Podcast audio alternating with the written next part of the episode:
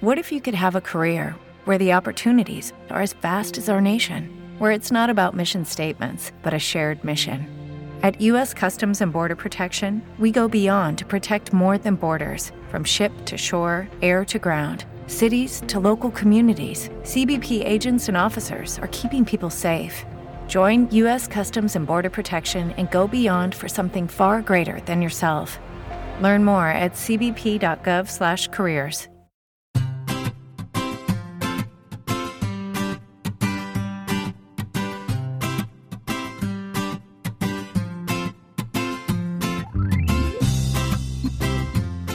Bienvenidos al capítulo 156 de Perspectiva, un podcast de Milcar FM donde analizamos cada semana todas las decisiones y estrategias de las empresas que nos rodean.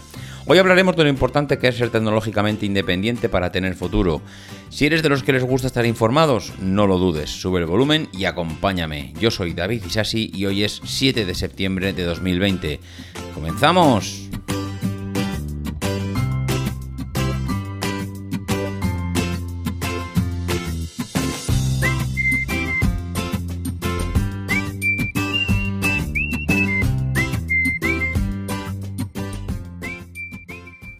Bueno, bueno, bueno, bueno, bueno. Pues ya se acabó el verano y esto está de vuelta de nuevo. ¿Qué tal estáis? ¿Todo bien? ¿Estáis todos en orden? ¿Hay que pasar revista uno por uno? Espero que no. Bueno, pues sí, ya estamos de vuelta. Ya estamos de vuelta otra vez. Se ha acabado el verano. Hemos disfrutado afortunadamente de unos días de, vacaciones y asueto. Y ahora ya pues toca volver a arrancar los motores y ponernos nuevamente en marcha. He de reconocer que llevamos ya, pues, ya muchas temporadas. Es que llevamos ya muchos años y, ya perspectiva empieza a ser un podcast en el que puede llegar a ser ciertamente repetitivo en algunos temas. Mm, espero empezar a detectar aquellos temas en los que son realmente eh, he sido ya demasiado incisivo en algunas ocasiones y no, pues, no insistir mucho en ellos. Aunque claro, realmente es complicado. Es complicado porque mm, estamos en un momento en el que hay un par de sectores que están, eh, están en ebullición, están en constante cambio, van a, van a estar, y vamos, es que llevan siéndolo durante un par de años, pero es que lo van a seguir siendo más durante los últimos 5 eh, o 10 años. Eh, uno de ellos, ya sabéis que hablamos aquí habitualmente de él, que es el tema de la automoción. Y claro, mm, pues parece que no, pero siguen, siguen saliendo continuamente noticias que dan que hablar. Hoy hablaremos eh, de, uno de, una de esas noticias, pero bueno, lo único que quiero eh, resaltar es que eh, por mucho que hablemos de ciertos sectores más habitualmente, pues intentaremos no hacerlo, no hacerlo muy pesado. De todas maneras, el que no lo hace muy pesado es nuestro querido amigo Gerardo Rato. Yo no sé si vosotros sois de los que escucháis podcast de hace muchos años, pero yo que sí que soy de los que escuchan podcast de hace muchísimo tiempo, pues me acuerdo como Gerardo, un gran podcaster que, teníamos y que tenemos todavía ah, con nosotros, pues eh, hacía unos podcasts prácticamente a diario. Además lo hacía habitualmente desde la calle él iba eh, pues al trabajo o iba a hacer eh, algún recado o lo que sea y te grababa un podcast en cualquier esquina. Y eh, yo he de reconocer que con Gerardo tengo cierta debilidad, porque es uno de esas personas muy clarividente, de estas personas que además coincides en, en muchos puntos de vista a nivel tecnológico y, y bueno, pues, ¿qué quieres que te diga? Siempre cuando coincides con alguien, pues eh, digamos como que eres más afín, como que te sientes, te sientes más cercano. Y ahora pues tenemos un nuevo podcast en Emilcar FM que cuenta con Gerardo, que se trata además de Intrépidos, que es un podcast donde eh, se juntan la pasión por la tecnología y la fascinación por la aeronáutica y la astronáutica y además pues con la particularidad agudez que tiene Gerardo. Él va a compartir cada semana experiencias, opiniones acerca de la realidad digital que nos rodea y nos va a embarcar en un viaje por el mundo de la aviación y pondrá en órbita noticias y novedades del sector aeroespacial, que por cierto, que por cierto está súper de moda con SpaceX. Mm, ya me gustará, vamos, yo he sido de los fanáticos, bueno, fanáticos, a ver, no nos vamos tampoco locos, pero de los que se mm, fascinan eh, con el tema de los viajes al espacio. Y además como Gerardo está muy metido en el tema, trabaja en algo relacionado, pues he de reconocer que siempre su punto de vista me ha gustado.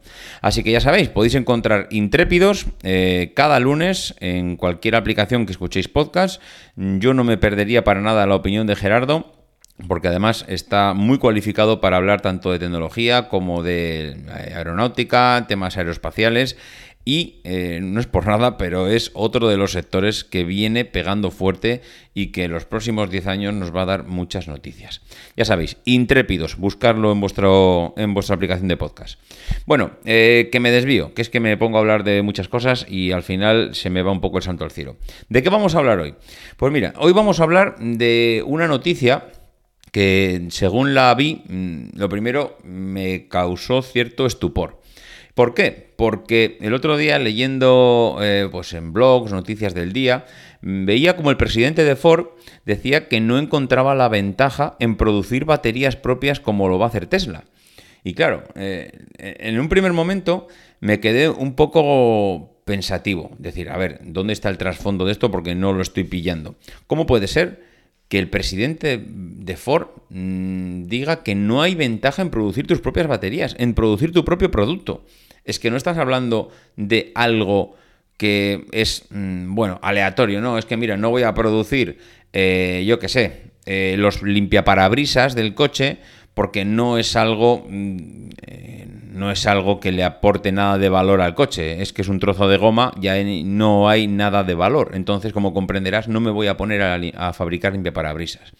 Pero no ponerte a fabricar las baterías de los próximos coches de Ford, eh, no, no sé, no, no tiene por dónde cogerlo. Yo sé, a ver, no tiene, sí tiene por dónde cogerlo. Tiene por dónde cogerlo desde el punto de vista económico, que es desde el único punto de vista que eh, han analizado toda esta, toda esta situación, ¿no?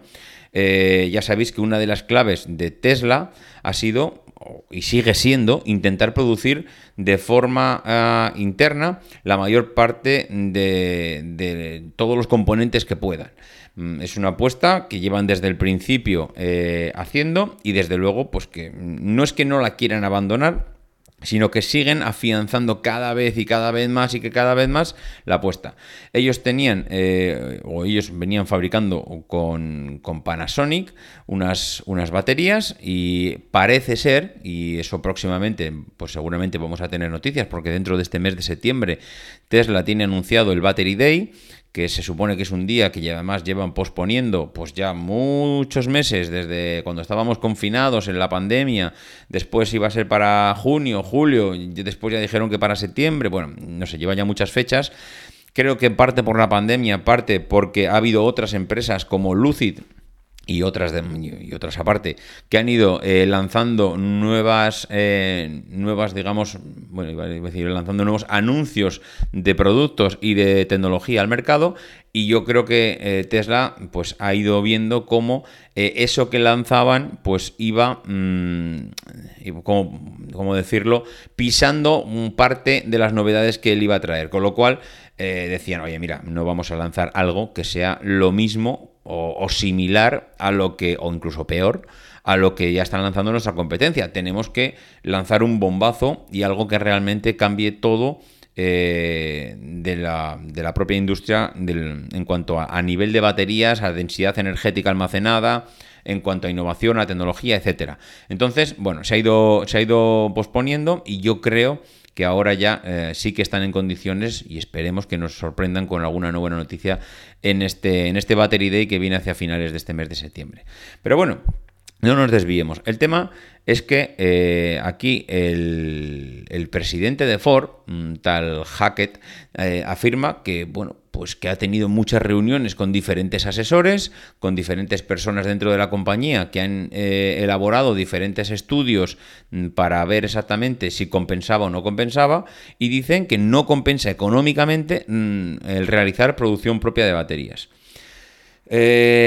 claro, lo creo que la clave de todo esto es reproducir la palabra económicamente. Es decir, económicamente sale a cuenta mm, el hacer tus propias baterías. Claro, tienes que levantar una mega fábrica bestial. Tienes que asumir seguramente eh, en un medio plazo eh, lo que viene siendo el reciclaje de esas baterías, de esos componentes, de ese litio, mm, de todas esas tierras raras que componen la, la batería. Y claro, ahí viene una bestial inversión que tienes que hacer frente a ella. Una inversión que seguramente no viene en tu mejor momento, porque viene en un momento en el que las ventas de coches eh, se han visto mermadas muchísimo, eh, la movilidad a nivel mundial se ha visto reducida, venimos, o, bueno, sí, venimos ahora mismo a entrar dentro de una era en el que la movilidad empieza a ser cada vez más compartida. Entonces, si empezamos a sumar todas estas piezas en el puzzle, eh, movilidad compartida, movilidad reducida, eh, diferentes medios de movilidad, porque ahora mismo la juventud mm, no es que no piense en comprarse un coche, pero digamos que baraja diferentes alternativas que antes no tenían. Antes si vivías o si trabajabas a, 5 kilómetros o a 10 kilómetros de tu casa, pues tenías que comprarte un coche o una moto. Hoy en día, si trabajas a 5 o 10 kilómetros, pues igual puedes barajar la opción de ir en patinete. Por no hablar de diferentes medios de transporte público, evidentemente. Pero digamos que hay otro tipo de alternativas y todo esto lo único que está haciendo es socavar cada vez más las ventas de, coches. Entonces, claro, yo entiendo que diga que económicamente eh, el coste de levantar unas nuevas instalaciones pues no tiene un retorno asegurado y que necesitan justificar la inversión a sus, a sus inversores. Pero claro, eh, es que por otro lado dices, pero vamos a ver, si lo único que puede garantizarte tu futuro es ser eh, tecnológicamente independiente. Eh, no sé, es que es, que es una, de una de las cosas que, vamos, yo no soy el que se lo va a enseñar a ellos porque precisamente ellos están mucho más informados que, yo y tienen mucho más conocimientos que yo y están eh, dentro del mercado y dentro de su sector y desde luego no va, a haber alguien, no va a venir alguien desde su casa sentado en una silla con un micrófono a decirle al presidente de Ford eh, cómo tiene que hacer las cosas. Evidentemente, si ellos las están haciendo así, es porque entienden y han analizado desde su punto de vista y además con muchísimo más conocimiento y con muchísimos más datos de los que tenemos nosotros, el que mm, no tiene justificación. Ahora bien, claro, eh, entiendo que para él es difícil presentarse delante de sus inversores el año que viene, decir que hemos tenido pérdidas, pero no os preocupéis porque estas pérdidas están basadas en que vamos a invertir en el futuro. Normalmente los inversores a esto del futuro les parece bien pero siempre que vaya acompañado de resultados financieros positivos. Es decir, a mí no me hables de futuro mientras estás dando pérdidas, a mí háblame de futuro mientras me llenas los bolsillos. Eso suele ser más bien lo que espera un inversor de una compañía como Ford, que además se han estado llenando los bolsillos durante tantísimos años que una vez que te acostumbras a que te llenan el bolsillo de billetes tanto tiempo, pues ahora eh, no me cuentes historias porque si no vas a servir para lo que realmente eh, hemos fichado a, un CEO o algo así, pues mm, mire chico, pues eh, buscamos a otro. Em, me parece muy chocante, muy chocante porque realmente llevamos viendo como otras empresas en el mercado, mm, por ejemplo, eh, por ejemplo Apple, sin ir más lejos, em, empezó hace más de 10 años a dar pasos hacia la independencia tecnológica de la marca. Empezó elaborando sus propios procesadores en móviles, eh, ahora acaba de presentarnos, eh, justo antes de verano, eh, cómo acaba de desarrollar acaba de diseñar sus propios procesadores para ordenadores. Mm, estuvo en su día analizando y estudiando qué hacer con el tema de las pantallas, sin meterse a también fabricar sus propias pantallas o no. Fue un momento en el que, pues, si no recuerdo mal, eh, Samsung fabricaba las famosas Gorilla Glass, tenía cierto prestigio a nivel de, las pantallas. Yo creo que todo el mundo daba por hecho que la pantalla de Samsung era eh, tecnológicamente, pues, mm, a ver, no sé si decirlo tecnológicamente, porque a nivel de, de función, no, sé, no, no de funcionalidad, de respuesta, no me salía la palabra. A nivel de respuesta, la pantalla del iPhone era, yo creo que insuperable. Eh, pero a nivel de resistencia siempre se ha hablado que las pantallas de Samsung son mucho más resistentes a las de los iPhones. Y yo creo que eso hizo mm, que, mm, Apple eh, en algún momento de, su historia, iba a decir su historia, de su historia reciente, se planteara el fabricar las propias pantallas. Pero parece ser que eso lo, dejó a un lado, no le ha interesado. Creo que ha sido, que, tras después de analizarlo habrán dicho, aquí no hay mucho más que aportar. Es decir, si podemos intentar meter un montón de millones de dólares en aumentar eh, la resistencia de la pantalla, en hacer eh, pues que, que, sea prácticamente indestructible. Eh, seguramente tendremos que jugar en una balanza entre hacerla indestructible, hacerla ligera, hacerla tecnológica, incorporarle mejoras, pero no hay mucho más allá y yo creo que no le vieron mucho más recorrido. Es decir, mm, vale, yo puedo invertir aquí miles y miles y miles de millones de dólares en hacer una pantalla más resistente y luego qué. No hay nada más que hacer aquí, no le puedo apuntar, aportar más valor. Entonces, eh, yo creo que eso desistió en, hacerlo. Pero, por ejemplo, mm, Apple Maps siempre ha estado, eh, siempre ha estado, mm, digamos, como rival de Google Maps.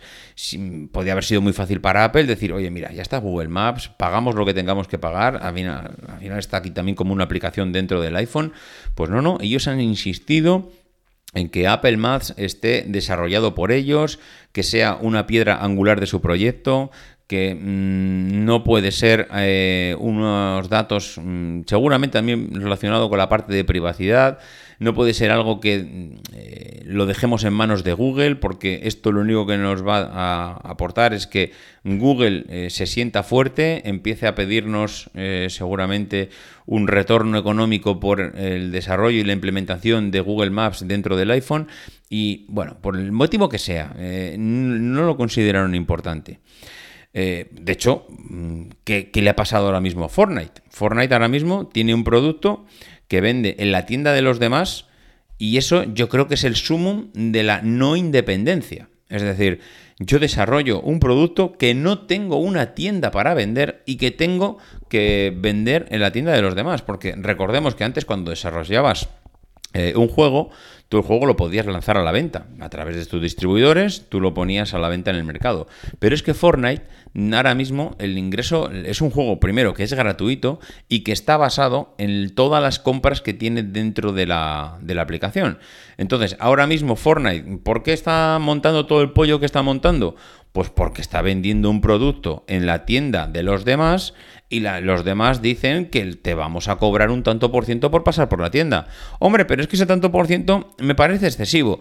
Bueno, pues mala suerte, compañero. ¿Por qué no haces tu propia tienda? Porque no puedo. Va, pues si no puedes, ¿qué quieres que haga? Mm, ¿Qué quieres quedar con lo tuyo y con lo mío? Igual no. Hombre, pues negociemos. No, no, aquí no hay nada que negociar. Estas son las reglas para todos. Ah, pues bueno, en fin, no vamos a reproducir aquí el lío de Epic Games con, con Fortnite y con Apple, pero la realidad es esa. La realidad es que ahora mismo el trasfondo de lo que le está pasando a Epic Games con Fortnite es que tiene desarrollado eh, un producto que es la gallina de los huevos de oro de la empresa, que están ganando miles y miles de millones de dólares, eh, iba a decir todos los meses, y posiblemente todas las semanas y todos los días con, la, con, el, con el producto, y lo tiene que vender en la tienda de los demás. ¿Por qué? Porque no tiene su propia tienda, porque depende de un tercero para sacar su producto. Si ahora mismo, eh, yo qué sé, mm, no va a pasar, porque evidentemente a los demás también les interesa vender ese producto porque están ganando muchísimo dinero. Pero si ahora mismo Apple dice que me voy a dedicar a los coches y Google dice, no, mira, que vamos a dedicar la empresa a la movilidad y vamos a quitamos todas las tiendas, eh, Nintendo es absorbida por la Xbox, yo qué sé, es que ahora mismo Fortnite se va a tomar por saco. Es decir, mm, si pasa un cataclismo, y yo no voy a hablar de pandemias, pero si de repente pasa algo que es disruptivo en el mundo y cambia eh, la forma en que se venden los videojuegos o las empresas que, están, que estás utilizando para distribuir tu juego, tú ahora mismo estás completamente vendido porque tu juego está desarrollado para plataformas como Nintendo, como iOS, como Android, como Windows, es decir, dependes de todo el mundo para vender tu juego no para venderlo porque es gratuito, sino para desarrollar tu estrategia de negocio, que es la venta dentro del juego mm, de diferentes accesorios o de los llamados pavos y bueno, del juego en sí. Pero ahí viene, lo que vengo a decir es que realmente tienes que pensar muy bien cuál es el, el core de tu negocio, cuál es el núcleo, qué es lo que estás vendiendo ahí. Y yo creo que ahora mismo, pues uno de los problemas que tiene Fortnite es que ha llegado a un tope de beneficios que no consigue ya superar y necesita rascar de algún sitio más. Y ahora mismo el problema es que para rascar más tienes que quitárselo a aquellos de los que dependes para vender tu producto. Mm, ¿Te enfadas conmigo porque no te gusta lo que te cobro? Pues a tomar por saco. Mira, te has quedado sin producto en mi tienda. Ostras, pero esto seguro que... Sí, sí, lo que tú quieras. Pero mientras tanto, no estás ganando un duro. Igual por ganar 100, acabas perdiendo 200. Bueno, pues es una guerra que desde luego estaremos aquí para ver cómo, cómo, se va desarrollando. ¿Por qué Tesla, por ejemplo, no ha usado Android para desarrollar su sistema operativo? Podría, Android es un sistema operativo eh, basado en Linux, es, de libre, eh, no tiene licencia, y podían haber utilizado esa base para desarrollar un sistema operativo, pero no lo han hecho. Han desarrollado un sistema operativo propio para el coche. Y mucha gente dice, ¿y por qué no lo incorporan, eh, yo qué sé, Apple Car? ¿O por qué no le meten Android Auto? Porque no les interesa. Precisamente, una de las gracias que... Eh, que tiene Tesla es que no depende de terceros.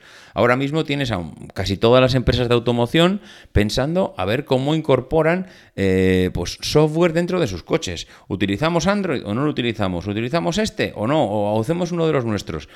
Es decir, mm, una de las cosas que hace eh, independiente a Tesla en cuanto a software es que desarrollan su propio software, no necesitan de un tercero. ¿Qué le pasaba a Huawei cuando vino el presidente de los Estados Unidos y vetó a las empresas americanas a trabajar o a dar soporte eh, con Huawei porque bla, bla, bla, por lo que tú quieras? Pues que de repente Android mm, que estaba, eh, que es una que es un software de Google y que da soporte y que viene licenciado y que aunque sea libre depende también de Google, pues ya no pudo meterlo dentro de sus teléfonos. ¿Qué ha pasado? Pues que Huawei ha tenido un problema, pero de los gordísimos. Que no me preocupa, porque yo voy a desarrollar mi propio software. Que sí, sí, ¿dónde está? Pero ¿dónde está tu software? Mm, ¿Dónde lo tienes, Majo? Porque a estas alturas de la película eh, lo único que estoy oyendo son muchos anuncios de lo que ibas a hacer, pero de momento veo pocas realidades. ¿Tú te crees que ahora te vas a poner a estas alturas de la película a desarrollar el software, pues hombre, lo veo complicado. ¿Qué le pasó a Samsung? Samsung tenía una dependencia bestial con Android. No, porque tengo un sistema operativo que se llama, no sé si Tizen, Tizen, no sé ni cómo lo llaman, la verdad. Eh, claro, eso desarrollarlo ahora, bueno, desarrollarlo ya lo tienen desarrollado, pero incorporarlo dentro de los móviles ahora mismo es prácticamente imposible porque mm, necesitas eh, pues que todas las aplicaciones que hay ahora mismo para Android eh, estén licenciadas o que funcionen dentro de ese sistema operativo y si no funcionan dentro de Tizen pues, eh, o Tyson, pues estás, estás fastidiado, estás realmente jodido. Entonces estás también en un problema. Y dice, pues al final me voy a meter en ese problema, pues no desarrollo por ahí. ¿Qué ha hecho? Lo ha metido dentro de los relojes. Dentro de los relojes tienes el sistema operativo. ¿Por qué? Pues porque ahí ya no hay una dependencia de las aplicaciones tan alarmante como lo hay en los móviles. Entonces, bueno, es decir, con independencia eh, en el desarrollo, acabas asumiendo muchos de los trabajos que antes descargabas en otros, ¿Por qué lo descargabas en otros? Es decir, ¿por qué yo soy, soy una empresa, acabo comprando o acabo subcontratando un montón de trabajos? Pues porque me aporta muchas cosas. Me aporta el poder apretar a las empresas que me suministran esos, eh, a todos esos proveedores que me, que me suministran materiales o que me suministran tecnología, yo puedo apretar y decir, vamos a sentarnos a negociar porque por el volumen que te doy, si yo escalo este producto a nivel mundial, mm, pues igual me tienes que reducir las ventas. Ah, vale, vale, pues oye, pues igual hay que planteárselo. Oye, eh, ¿sabes lo que pasa? Que ahora ya no voy a contar contigo, voy a contar con otro proveedor que aparte de suministrarme la pieza A, me va a suministrar la A más B más la C y me lo va a traer todo en el mismo viaje, eh, con lo cual, aparte de reducir en tiempo, reduzco en costes. Ostras, pues es que, no, ya está, lo siento, de la noche a la mañana dejo, es decir, el depender de otros proveedores tiene muchas ventajas, sobre todo en la parte económica eh, y en la parte de más cintura. Eso recuerdo que alguna vez hablando con Ramón, eh, Ramón Cano, ya sabéis que hablamos mucho con él en el grupo de Telegram, sobre todo de la parte de automoción, aunque Ramón tiene mucho conocimiento del tema empresarial. Eh, hablando con Ramón muchas veces, yo recuerdo que lo que, comentaba, es decir, Eh, bueno, vale, tecnológicamente mm, te puede salir más a cuenta el contar con una empresa o no, o, por ejemplo contar con, contar con proveedores. Pero claro, eh, si ahora de repente el mercado da un viraje en otro sentido, a ti no te supone nada, porque tú estabas comprando la tecnología A a ese proveedor, Ahora de repente la tecnología A deja de estar vigente, aparece una nueva tecnología en el mercado y lo único que tienes que hacer es deshacerte de ese proveedor y empezar a comprarle al proveedor B que tiene la nueva tecnología. Es decir, alguno podría pensar eso, decir, hombre, más independencia que eso, el decir, dejo un proveedor y me marcho con otro, bueno, pero acabas de, lo único que estás haciendo es cambiar tu dependencia de proveedor, no estás siendo independiente, porque sigues dependiendo de un tercero. Es decir, que yo cambie el sistema operativo que utilizan mis productos por otro sistema operativo de otro proveedor no me hace más independiente. Lo único que hace es cambiar mi dependencia de uno a otro. Con lo cual mm, estoy igual. No sé si, no sé si se entiende un poco la idea.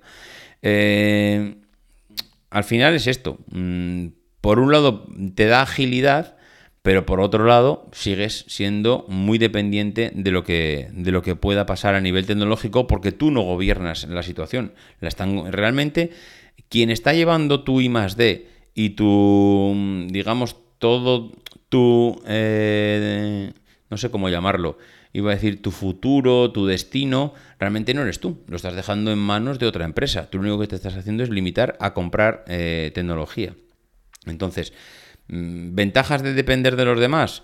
Pues mm, bueno, económicas, porque te permite hacer o te permite competir con, diferentes proveedores y puedes abandonarles en todo momento. Pero mm, desde luego yo le veo muchísimos inconvenientes a depender de terceros. Y es que estás hipotecando tu empresa, la estás dejando en manos de otro y que si nos volvemos al ejemplo o al, digamos, al, titular que, traía a cuento todo este episodio, que Ford diga que ahora mismo no hay ventaja en producir baterías propias como las que hace Tesla, me parece realmente increíble. Porque la batería es donde está el core del coche del, bueno, del futuro y del presente. Es que ya es el presente. Es que ahora mismo eh, seguramente el 50% del valor del coche está en la batería. Y seguramente donde Tesla va a ganar eh, esa... Yo no sé si la va a ganar, pero donde va a luchar la batalla para intentar ser mejor que los demás es dentro de la batería. Conseguir que en una batería podamos almacenar más energía y que tú puedas almacenar más energía de tu competencia y que puedas cargar más rápido y que puedas tener eh, menos calentamiento en la batería y que puedas reciclarla mejor porque tus componentes de tu batería están, eh, digamos, mm, son más ecológicos, entre comillas, o que son más fáciles de reciclar. Es decir, es que hoy en día mm, yo donde veo todo el, digamos, no sé cómo, cómo llamarlo, eh, el corazón del coche lo veo en la batería. El que tú hagas volantes redondos o cuadrados o con forma, no sé, eh, elíptica, realmente es que da igual. Que tú hagas un chasis eh, más o menos pesado, hombre, sí, es importante, pero ¿qué grado de importancia tienes dentro del coche? ¿Un 5, un 3, un 10%?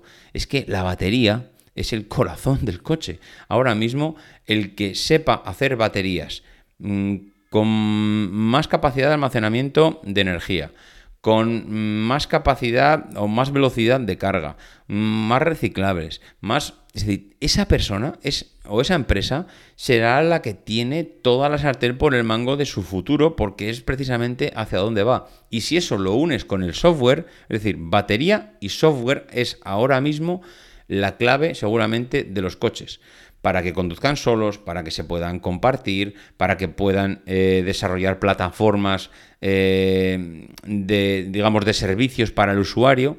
Mm, no sé, no, veo algo más importante ahora mismo en el coche que el software y la batería. Y si tú no tienes software y estás pensando en que la batería te la haga un tercero porque es más fácil, más económico y le vas a poder apretar más, sí, sí, eso está claro.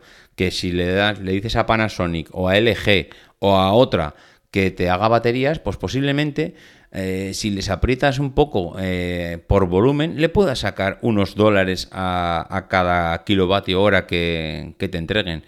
Pero ¿realmente eso es lo importante? ¿Realmente a futuro lo importante es que tú le saques eh, unos cuantos dólares de rebaja a la batería?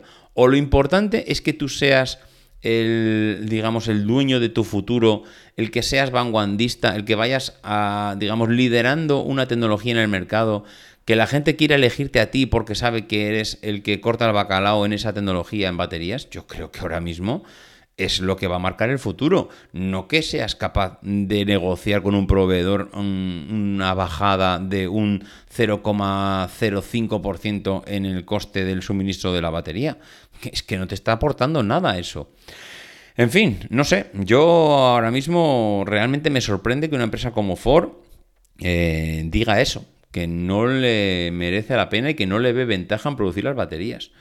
Podría entender que dijeran, a día de hoy que estamos todavía fabricando pocos coches, que no tiene tanta importancia para nosotros eh, el volumen en las baterías, no, lo, las vamos a comprar, o sea, no las vamos a, fabricar nosotros, las vamos a comprar, pero vamos a poner en marcha un eh, departamento específico para en algún momento dado mm, dar el salto y montar la empresa. Bueno, podría entender que hay una transición, pero no puedo entender que sea tan categórico afirmando que no tiene ninguna ventaja producir sus propias baterías. A no ser, a no ser, a no ser que esté pensando en que el coche eléctrico no sea eh, realmente el, no sea el coche del futuro, que esté pensando que el coche eléctrico sea una tecnología de transición hacia algo mejor. Con lo cual, entonces ahí sí que me callo, porque si tú tienes eh, la visión de ver cómo dentro de 10 años el coche eléctrico no es el futuro, sino que lo va a ser los coches con azúcar, es decir, como sé que los coches con azúcar van a ser el futuro dentro de 10 años, pues mientras vosotros os dedicáis a desarrollar baterías, yo me voy a dedicar a desarrollar azúcar porque es con lo que van a ir alimentados los coches del futuro. Entonces, si tienen algún dato más o ven mucho más allá de lo que ahora mismo parece ser que el resto de la competencia ve, pues entonces no digo nada porque, oye, ahí está tu estrategia en desarrollar un coche diferente y más a largo plazo. En fin, bueno, no os voy a rayar más. Yo creo que ya he hablado suficiente por hoy. Para ser el, episodio, digamos, de vuelta, de vuelta al cole, bueno, a lo mejor no mencionemos los coles que están muy de moda. Bueno, lo dicho, muchas gracias por estar aquí. Bienvenidos a esta nueva temporada. Esperemos mantener la periodicidad que nos caracteriza, que es de un episodio cada 15 días. Así que en principio, si no se tuerce nada y todo sigue su curso, cada 15 días tendréis vuestro episodio de perspectiva. Así que nada, eh, no nos olvidéis que seguimos aquí una temporada más y muy atentos a todas las noticias del sector. Nos escuchamos y como solía decir habitualmente, los que queráis contactar conmigo, pues ya lo sabéis, davidcisasi.mac.com, arroba maxatine en Twitter y eh, yo que sé, en emilcar.f barra perspectiva si queréis dejar algún mensaje en el grupo. Ah, y sobre todo, si queréis dejar algún comentario en, iTunes, que hace siglos que sois unos puñeteros, hace siglos que no dejáis un comentario en iTunes, pues yo estaré encantado de, de leerlo y de venirme un poquito arriba si es positivo. Claro, si va a ser un comentario negativo, oye, mm, no me fastidies, ¿eh? no me lo dejéis. bueno, lo dicho, eh, no dejéis de intentar ser uno de esos locos que hace lo imposible por cambiar el mundo.